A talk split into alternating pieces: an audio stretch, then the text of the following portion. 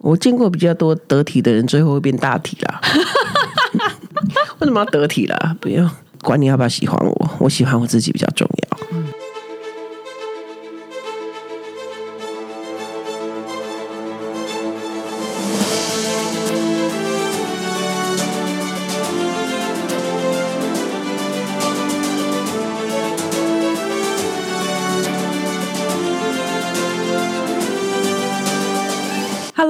家好，欢迎来到正的天下，我是郑来儿，各位子民好。今天我邀请到我的一个非常特别的朋友，然后大家都叫他珊珊，他现在在我对面还在偷笑。看到你很紧张的样子，很有趣。因为我是很开心，好不好？又很兴奋。因为呃，其实我认识珊珊老师大概一年多的时间，然后呃，珊珊老师是一位非常非常特别的一个女性。那她最近有出版了呃一本书，叫做《极道疗愈师》。因为呃，珊珊老师的呃工作非常的特别啦，就是呃。对我来说，他算是一个灵魂疗愈师。嗯嗯，因为我每次跟珊珊老师讲完话之后，我就会又开心又感动，然后觉得心里很平静。嗯嗯，应该有有很多人这样跟你说过吧？挺多的，是不是？嗯，因为我在跟你们说话的时候，我会先定向，我现在是用人类的身份跟你们说话，因为我们是地球人，还是就是在我眼前的是。啊，需要被神的爱疗愈的灵魂，这样哦。嗯，那珊珊要不要跟大家介绍一下你自己？哇，我就叫珊珊，一二三的三，我很喜欢珊珊这个数字哈。当然不是因为小时候大人都会说我数到三，这么悲情。比较是因为那个呃，小时候我跟我爸爸联络的时候都用 B B 扣代号，然后代号就是三三八八，然后我就纪念这个爸爸，因为他现在已经在天国了。嗯，但我很感念他，所以我就用三三八八这个来啊，继续的在人间完成我的旅行，然后也希望我在人间所做的一切美好的事情，可以让天上的爸爸可以得到安慰。嗯，因为呃那时候大家都叫你珊珊的时候，我一直以为珊珊是你的小名，然后大家都这样叫你。那一直到我看了珊珊老师这一本书之后，我才知道，哇，原来珊珊老师的一生。就是这么的可以拍电影，对，就是真的就是非常的精彩啦。那呃，而且因为珊珊老师通常在跟我们聊天的时候很少提到他自己，所以我看完这本书之后，真的是 心里就是感触超多的。嗯，我相信这也是我出书的目的。我希望借由我的故事可以疗愈很多的人，就像刚刚来人讲的嘛，你说跟我聊天的时候就会得到安慰，那就是因为我经历了。太多的事情，那所以我不太需要讲我自己，我就能够去同理我眼前的人。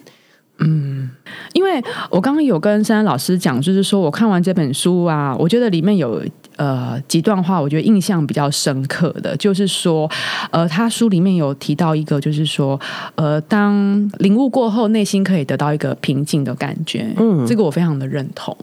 是啊，我觉得平静是最美好的状态。人如果要追求幸福哦，那个那是很虚幻的，因为什么叫幸福很难定义，每个人要的不一样。但平静很好定义吧？嗯，我觉得来追求平静，这个是一个很很美好的状态。如果每个人都愿意追求的是平静，这个世界会少很多的纷争比较，会多很多爱的流动。嗯，所以我比较鼓励大家来追求平静，而不是追求幸福。可是平静的定义到底是怎么样的？其实每个人都经历过啊，你一定也经历过。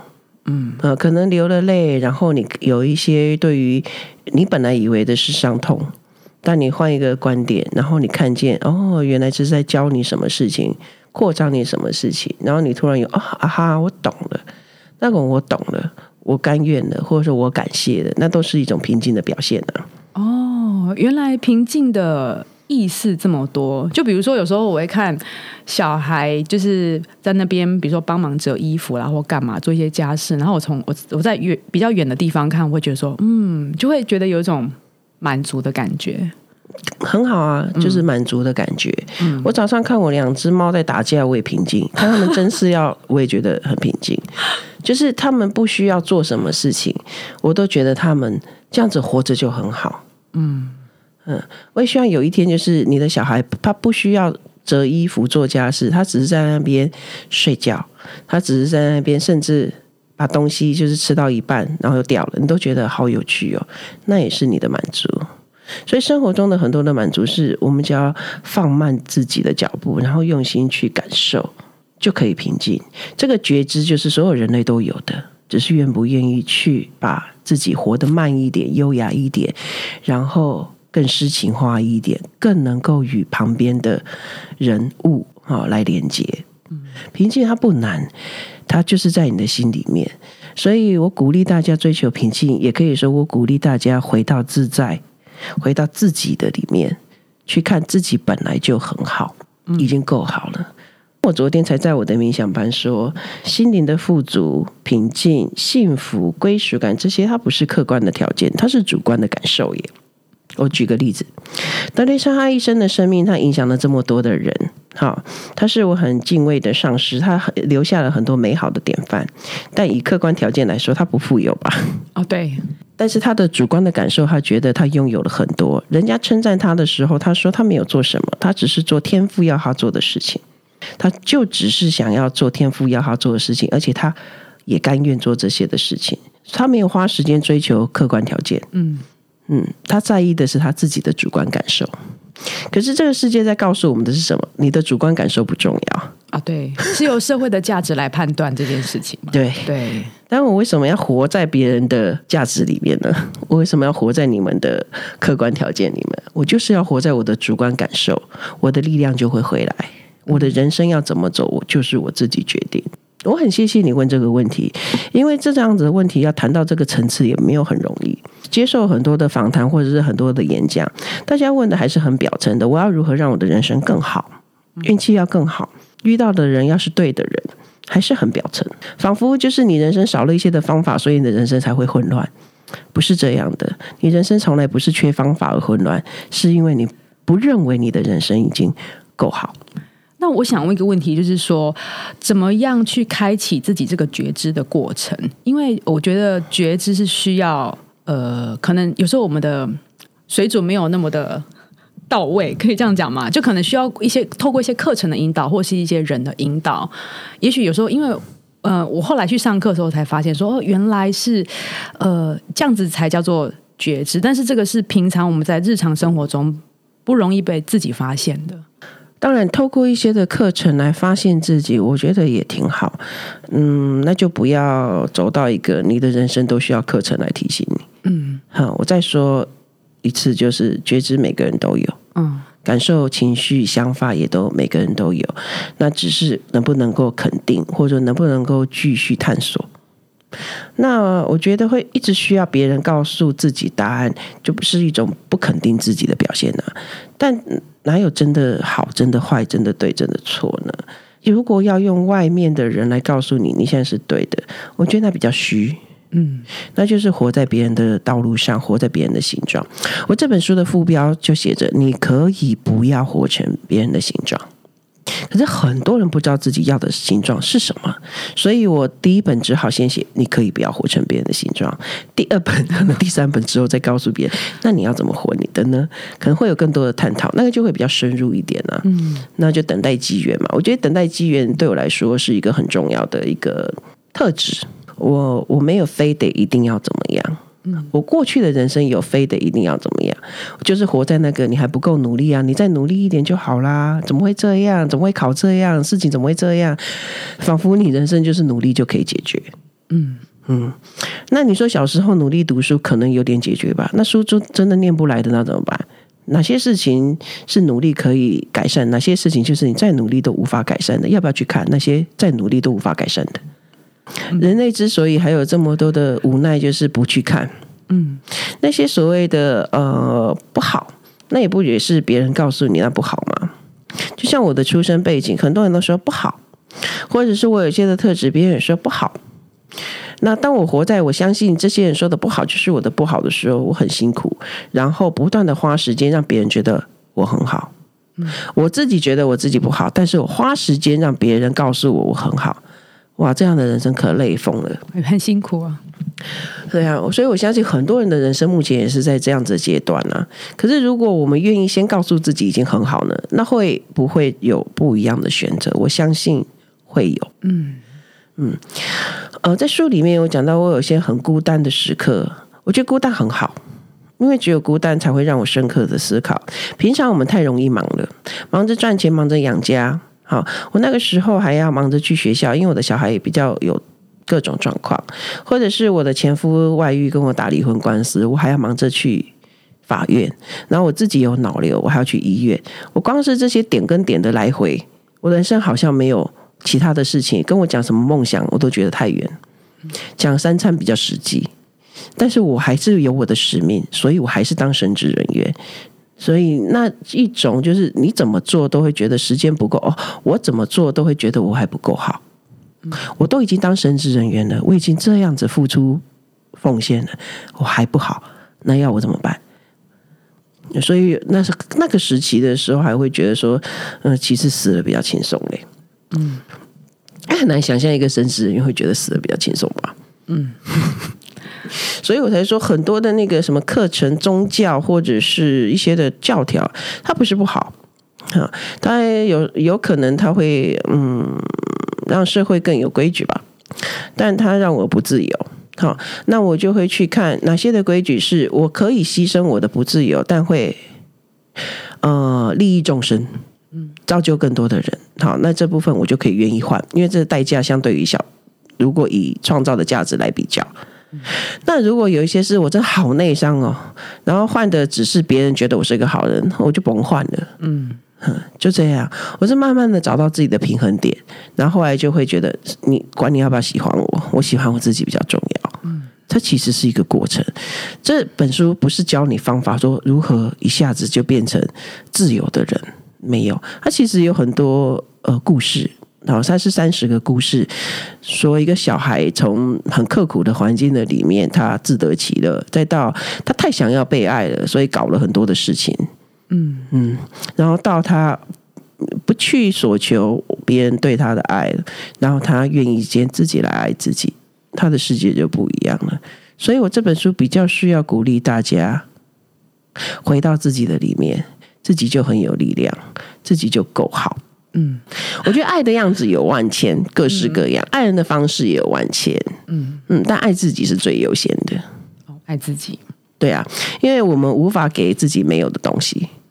如果你不爱你自己，然后你说你爱别人，那就不是爱，那可能是压迫，可能是讨好，可能是恐惧，可能是控制。嗯，他有很多奇奇形怪状都会跑出来啊。那如果你爱自己，你就很你会照顾自己，常常跟自己在一起，呃，以自己的存在为满足，那我们就容易看谁都能够看见那美好的特质。嗯，或者是看到他比较行得通的方法会是什么？嗯嗯，爱自己的话，应该可以讲白话一点，就是呃，欣赏自己嘛，然后呃，看见自己的优点，看见自己的长处，是这样子解释吗？也是一部分啊。嗯，但你刚刚讲的都是比较正面的东西嘛。嗯嗯，那负面的你爱不爱？负面的可能变成就是说要包容包容自己嘛。嗯，偶尔会有出错的时候啊，会有犯错的时候。但是，呃，我自己觉得说犯错会有犯错的学习啦。那什么叫犯错？Maybe 就是，也许就是讲了一句，觉得啊，我怎么会讲那句话之类的。可能有时候我太过于要求完美，所以会觉得说，啊，我我有时候讲完一句话，我会觉得说，哈，我刚怎么会讲那一句话啊？我怎么会接这样子？为什么你不能接这样子的话？会觉得说，哈，就是不知道得体吗？对，我会觉得说，是不是不够得体？那为什么要得体啦？可可能就是我想要完，就是完美，有点完美主义啦。但是我我现在没有像以前那么苛求，我会觉得说出错也没有关系。我见过比较多得体的人，最后会变大体啦。为什么要得体啦？不用，就是啊，你心里面充满爱，嗯，你说出来的就会是爱呀。为什么要得体？嗯嗯，就是要如何定义得体？大家都听起来都舒服，就得体嘛。可是那也有可能是虚伪啊，或是讨好之类的。对啊，我干嘛要花时间讨好，然后表里不一的，然后只是为别人觉得哦，这这个人很得体，那就是这个人比较识相嘛，比较会看人家脸色嘛，看场合说话嘛。嗯，为为什么要追求这种很刺激品的东西？可是我觉得有可能跟我以前的工作环境有关系，因为我以前是做业务的，嗯，所以我觉得有一部分是因为这个原因，然后有另外一部分是因为呃成长环境的关系，因为我爸妈都是公务人员嘛，对啊，他就是会要求就是哦要一定要怎么样怎么样怎么样这样。对，小时候爸妈对我们有这些的要求期许哈，也是一种他们认为是爱的表示啊。他们认为好，我们收他们的动机，但我们可以拒绝他们这样子的表达。可是小时候不懂，我们可以拒绝。小时候不知道说我可以拒绝。小时候当然，因为我们太想要父母爱我们，都嘛该挂承受。但现在我们长大啦，对，所以我们要不一样的啊。就不能再像小时候一样，哦，父母就是爱我们的照单全收，那会内伤呢。所以我们要让父母知道，说哦，我们知道他这样子是担心，好，他这样子爱我们，好，但我们的感觉是如何？嗯，这也可以做沟通的啊。很多时候我们都是害怕，好像觉得我讲真话就会破坏关系，于是才会讲假话。那妙嘞，所以这世界要讲假话才能建立美好的关系嘛？你听了会不会觉得不舒服？我为什么要活在这个充满假话的世界？嗯，那不是我来这里旅行的目的。嗯嗯，我我宁可就是不舒服，但是很真实，然后去看我为什么不舒服。嗯，好，就很像伤口啊，伤口它就是没有好，所以碰到了才会痛啊。我不要活在一个大家都告诉我我没有病，我很好，就是都不痛。好，但然后但是是一个什么保护很好的环境。我宁可就是很真实啊，原来我这里没有好，然后我现在去照顾好我的伤口。嗯哼，所以我比较感谢愿意对我说真话的人，嗯，即使他当下说的并不好听。我的人生很多的时刻都是那些说话不好听的人，当头棒喝啊，嗯，对啊，所以当头棒喝也好，呼呼秀秀也好啊，它都是一种爱的表达。嗯，只是他们表达的方式不一样。对。嗯，就看你会不会收。如果你不收，你也会觉得虎虎秀秀很虚很虚伪啊。你会觉得当头棒喝的人很白目啊。如果你都不收，那倘若你都收的话，你会觉得哦，虎虎秀秀他就是用他会的方法对你虎虎秀秀啊。那个当头棒喝的也是他用他惯用的方法。嗯，哪有什么人要伤害你，都嘛是自己在那边想想。嗯，真的。嗯，那珊珊老师，我有问到一个问题，就是说，呃，因为我有呃访谈过。几个朋友，然后我都有问他们说，怎么样撑过自己最艰难的时刻？但是他们的回应就是跟我说，就是要信仰。那呃，我也想要问一下，就是说，是不是一定需要信仰？那如果没有信仰的话，我们要怎么办？就是你的信仰是指的是什么样的信仰？我觉得人一定要有信仰，它就很像那个定锚一样，不然我们会一直飘来飘去，不知道飘去哪里。信仰对于我来讲，它是一个下船锚，它也之于我是一个。导航哈，虽然我很会迷路，我擅长的工具其实是云啊。然后，至于我呢，又像是我的那个生命的蓝图。而，至于我的话，它会又是像打电动一样，它有很多的很多的关卡是是好玩的。所以我认为每个人都要有信仰。可是我所说我这边所说的信仰，倒不是说一定要信什么教。我觉得宗教又是刺激品，就是得体规矩，宗教对我来说都是次好的。我刚刚说刺激品就是次好，它不是最好的。我我喜欢最好的，那个最好的意思就是它会让我最舒服、最自由、最开心的。好，那我说的不是不会是宗教，虽然它里面有很多好的一些的习惯，好的一些的方法，让你可以短时间获得平静，或者是那里就是充满了一些愿意做好事的人。嗯，这些都挺好的，但我的生命不会因为有好人从此教我一些的规矩，我就得自由。很快的，我就发现这件事情，因为我跟宗教都蛮有缘分的。嗯，哦，但我后来会觉得说，真正让我度过难关的，真的不是哪一个神明啦，不然是什么？是自己。嗯，我说那个信仰应该是相信我自己的力量，那个信仰应该就是我相信爱。嗯，我如果过不去的时候，我就会想说，我要如何度过这个难关？神你来帮助我。好，我也做过这样子的祷告，那神也很快的就出现。我说的那个神很快的出现，就是答案很快的出现，突如其来的灵感会出现，或者是很久没有联络的朋友就突然就出现，这种很快，像一个及时雨一样。我很感谢这些的及时雨，但人生不能都靠及时雨，对吧？对，所以自己的领悟很重要。只有那个卡关的时候，就需要及时雨。所以我认为卡关的时候，就一定要向朋友、向你所信任的人寻求第二意见。呃，总有一天你也会回馈给给别人的。我觉得不用担心。我觉得不肯被安慰、不肯接受帮助，这只是让自己孤立自己而已。这这没好处的。嗯嗯。那回到你刚刚说的那个信仰，相信爱，我觉得这是这是最好的解套。嗯，其实我还蛮相信，我一定可以克服我人生中所有的难关。我有很强的这个信念呢。真的？哦？对啊。就就我小时候遇到很多事情都死不了，我就觉得我的命真蛮硬的。哎，对我我看完这本书，我真的是下巴快要掉下来。我还跟我朋友说：“哎，这本书我看完，我借你看，我真的觉得超精彩的。”为什么是借人家看，叫人家买呀？哦，sorry，好，我叫他去买，我叫他去买。现在卖书好不容易，出版社版税都给我，我想说版税都哪有人书不知道卖怎样，版税已经先给我了，真的，他搞得我就要现在要认真卖。哦，哎，那他对你真的非常好，哎。也很好，我们就是其实这个那个那个社长也是做信念的啊。他社长的故事就是他基于爱台湾，他觉得对台湾的贡献就是出版一些可以真的很激励人的，或者是呃引发人去关心台湾这块土地的事情啊。嗯嗯，所以他很很支持我我们我们这一本书啦，这样子。嗯因为我觉得里面呢有一些些呃话，我真的觉得呃很棒，像。里面最后有一段话，就是说，呃，忍耐跟耐心是不一样的。就是我希望大家可以区分，你接受你现在就是这个样子，相信会会有所不一样。我觉得这段话很很棒，很棒。对，因为我有耐心，啊，但我不太忍耐。真的，你不太忍耐吗？我倒是觉得你蛮会忍的，我蛮有耐心的啦。嗯，忍哦，我身边人大概不会觉得我脾气好。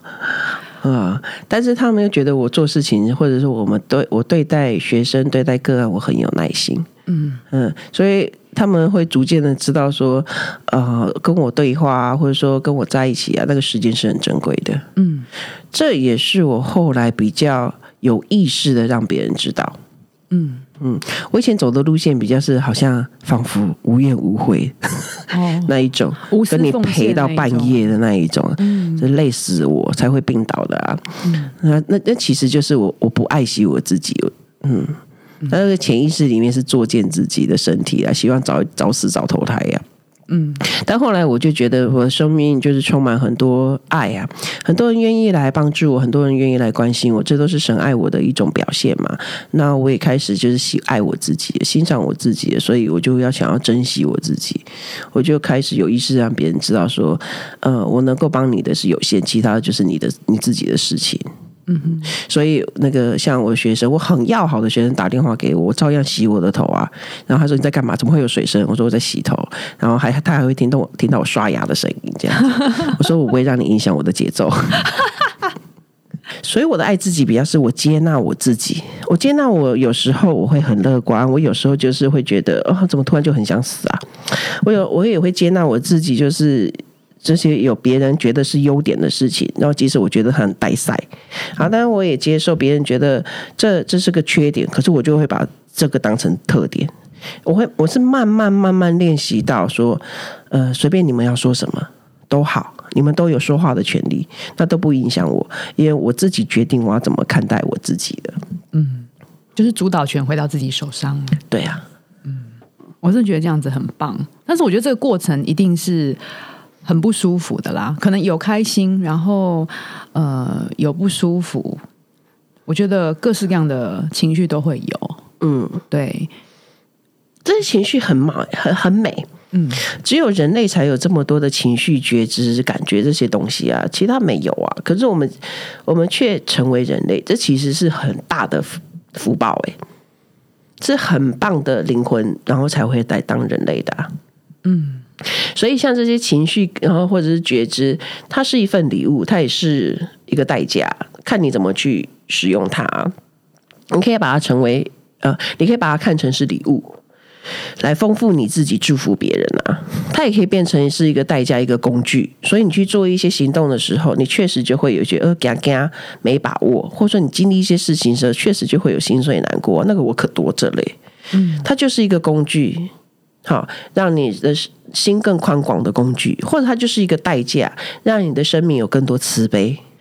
嗯，我后来觉得，以我们家那个公庙加黑道的这种传统，然后生出就是搞出一个这么慈悲心的疗愈师，应该怎么会差这么多？我爸那边打打杀杀，然后我这边嗯念经拜佛，他在那边卖毒品，然后我在这边写反毒文章。我小时候就觉得超好笑的，我还做反毒海报，嗯，那我爸卖毒品。就是各种荒谬都在在我的人生出现，那我在想说，我那 我我上帝老天为什么会安排我出生在这种家庭里？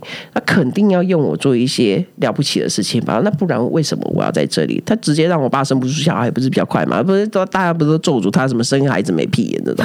那他怎么还可以生得出这么可爱的小孩？这肯定有毛啊！嗯，所以我刚刚前面有讲说，我有我相信，我觉得可以克服难关的信念，就是从小时候实在太苦了。一定要，就是人人很奇妙啊，人是在刻苦的里面就会，呃，他还是会定义成，他会下一个定义，说我为什么会发生这件事情？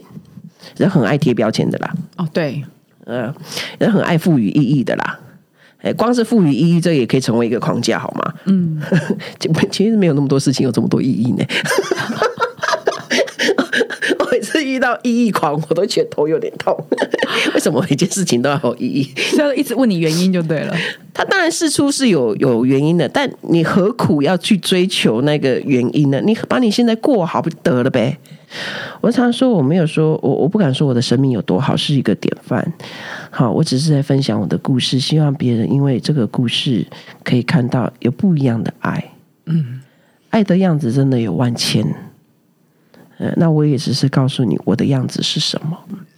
宇宙中最重要的事情就是知道神爱你，不在于你的行为，就是在于你是你。你只要成为你自己就可以了。嗯，我希望你所有的听众朋友，他们也能够听到这一段。真的不是因为你做好了什么角色，做好了一个好女儿、好学生、好爸爸、好员工、好老板，不是那些东西的啦，那些。这其次，最重要的是你成为你自己。嗯，我们就要怎么样成为我我自己？我觉得就是需要，刚珊珊老师有说，就需要一些事件，然后来慢慢琢磨。嗯，对，慢慢琢磨，说的很好，我们就慢慢打抛自己嘛。呃，真的，真的。但是有个很重要的，如果你要要要下结论的话，我觉得要可以慢一点。不要每件事情那么快的，你就要下结论哦。对，可以慢一点，嗯，让它继续的发酵。因为下结论仿佛就是收工了，好关起来了。它其实有很多的东西我们还没有看见呢。它什么时候长大你不知道，但是你的撒种跟浇灌不会浪费的。嗯，所以我们需要一些耐心。耐心呢？你现在就够好了，很好啊，因为你一定是好的种子，你也浇灌了。都很好，我们是在那个你都很好。你看神创造天地了以后，他说他看一切都是很好的啊。嗯哼，那我们要学习看，我现在就很好，用用这你从这边开始练习，我现在就够好。那我现在还想要玩什么？我的孩子他这样就够好了。那他想要玩什么？他的天赋或者是他的他的能量或者是他的喜好是什么？我我协助他，我引导他，我陪伴他，把他自己的人生的游戏玩的更大。嗯。好，我可以说游戏可以玩得更大，但我不会说我要更好，因为我在神的眼中我已经够好了。嗯，啊，一定要先相信自己够好，然后我们可以去玩我们想要玩的东西，你你整个味道就会不一样。嗯，啊，我们不要在匮乏的里面，我现在还不够，我还要再更多，我还要更多，还要更多，那追不完的。嗯，我那来找我催眠的人也有那个。政府官员啊，他都已经这么多东西了，他还觉得还不够。那你到底要多少你才够？什么才叫够啊？嗯，追不完的，所以不如你现在就说，我挣现在就够了。嗯，挣现在就够了。对啊，啊，你现在你现在是吃喝用度哪里不够？干嘛够？很够啊，很够，都够。那但你现在想，哎，那我也可以玩什么？可以让我的人生有很开心的，嗯让我我身边人一接近我，他就可以感觉到我的开心。我要散播就是开心。也许我我我就是一个举例，嗯，你要看你你最喜欢你自己哪一个部分，那就是你可以拿出来分享的，嗯，你最害怕的自己是哪一个部分，也拿出来跟别人分享，让别人来抑制你。意志吗？医治哦，医治疗愈你哦，疗愈生命从来不要抑制，它就是自然而然，它就会那个越长越见大，这就像树一样嘛，它一定会越长越大的、啊。嗯，你可以越越成熟哦，但你已经够好。嗯所以我可以今为今天下一个结论，就是正已经够好了。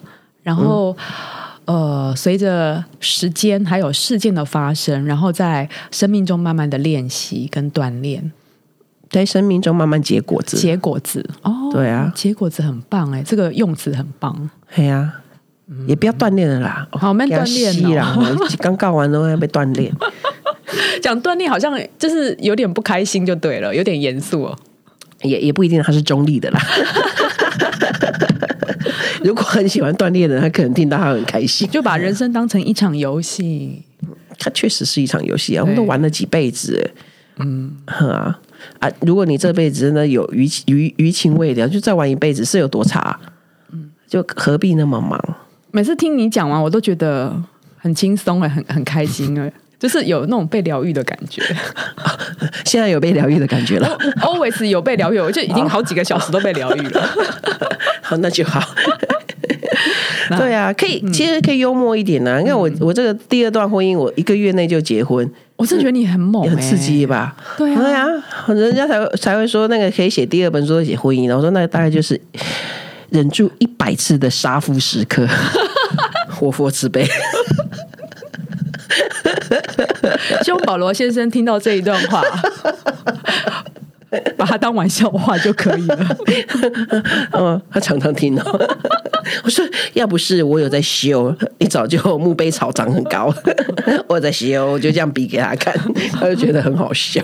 我真的觉得两个很可爱耶。嗯，对啊，就有趣嘛。嗯啊，我觉得很希望，嗯，我第二本书可以创造的给人家的呃影响，就是可以再一次的幸福。嗯，真的，不管是有结过婚、没结过婚、离过婚、有没离过婚，总之人生随时随地我们都可以选择。我现在就是要再一次的幸福。嗯，哎呀，人生是可以选择快乐跟幸福，还有爱的。Always 就是爱。嗯，你先选择爱，你就会有平静啦。嗯，哎，就会有智慧。先选择爱。你这样讲哦，好，我好回去好好咀嚼一下。嘿呀、如果听不懂的，可以来冥想班。啊，对，我会下我我会在下面的资讯栏放上那个珊珊老师的 Facebook 粉丝团，如果有兴趣的话，可以私讯问你吗？你不会回就对了心情好就会心情好就会回。哦，珊珊老师是还蛮随缘的啦，如果有缘就遇得到。拜托付我钱的我都会拒绝的，当然很随缘呐、应该讲就看缘分吧。嗯，对啊，因为我比较喜欢待在家里。是，嗯，好。那如果大家对今天的内容有兴趣，也可以去看珊珊老师的书，叫做《极道疗愈师》。那我也会把这个书的呃购买链接放在下面，那大家有空的话也可以上去看一下。那我们今天时间差不多了，我可以承诺的是，怎么样有买这个书的人呢、他可以得到像你这样子的这样一段话。对，他他他拍照给我，然后告诉我他的名字拍照就可以了。啊，因为反正是神跟他说话，我我只是哦当邮差一样，这个我就可以，这不是用我的能力啊。这不是用我的心血啊，这是用神的、啊。好棒哦！所以就是买买到这个书的人可以拍照，然后私信给珊珊老师，请珊珊老师给你一段话，可以这样？对啊，可以这样啊怎。么这么好？那不准重复利用啊，哦，好好好，不会不会不会。这要看个人的、啊 看个人良心。哎呀，不要这样的，我们要有那个温柔一点。我邀请听众朋友，大家一起买书送给朋友，这样子。对啊，你就可以告诉我说，哎，你朋友的名字，然后你想要省给他一段话，这样我觉得这样比较美啦。嗯嗯嗯。好啊，那我们今天就谢谢珊珊老师，那我们跟大家说声拜拜喽。好哦，大家拜拜。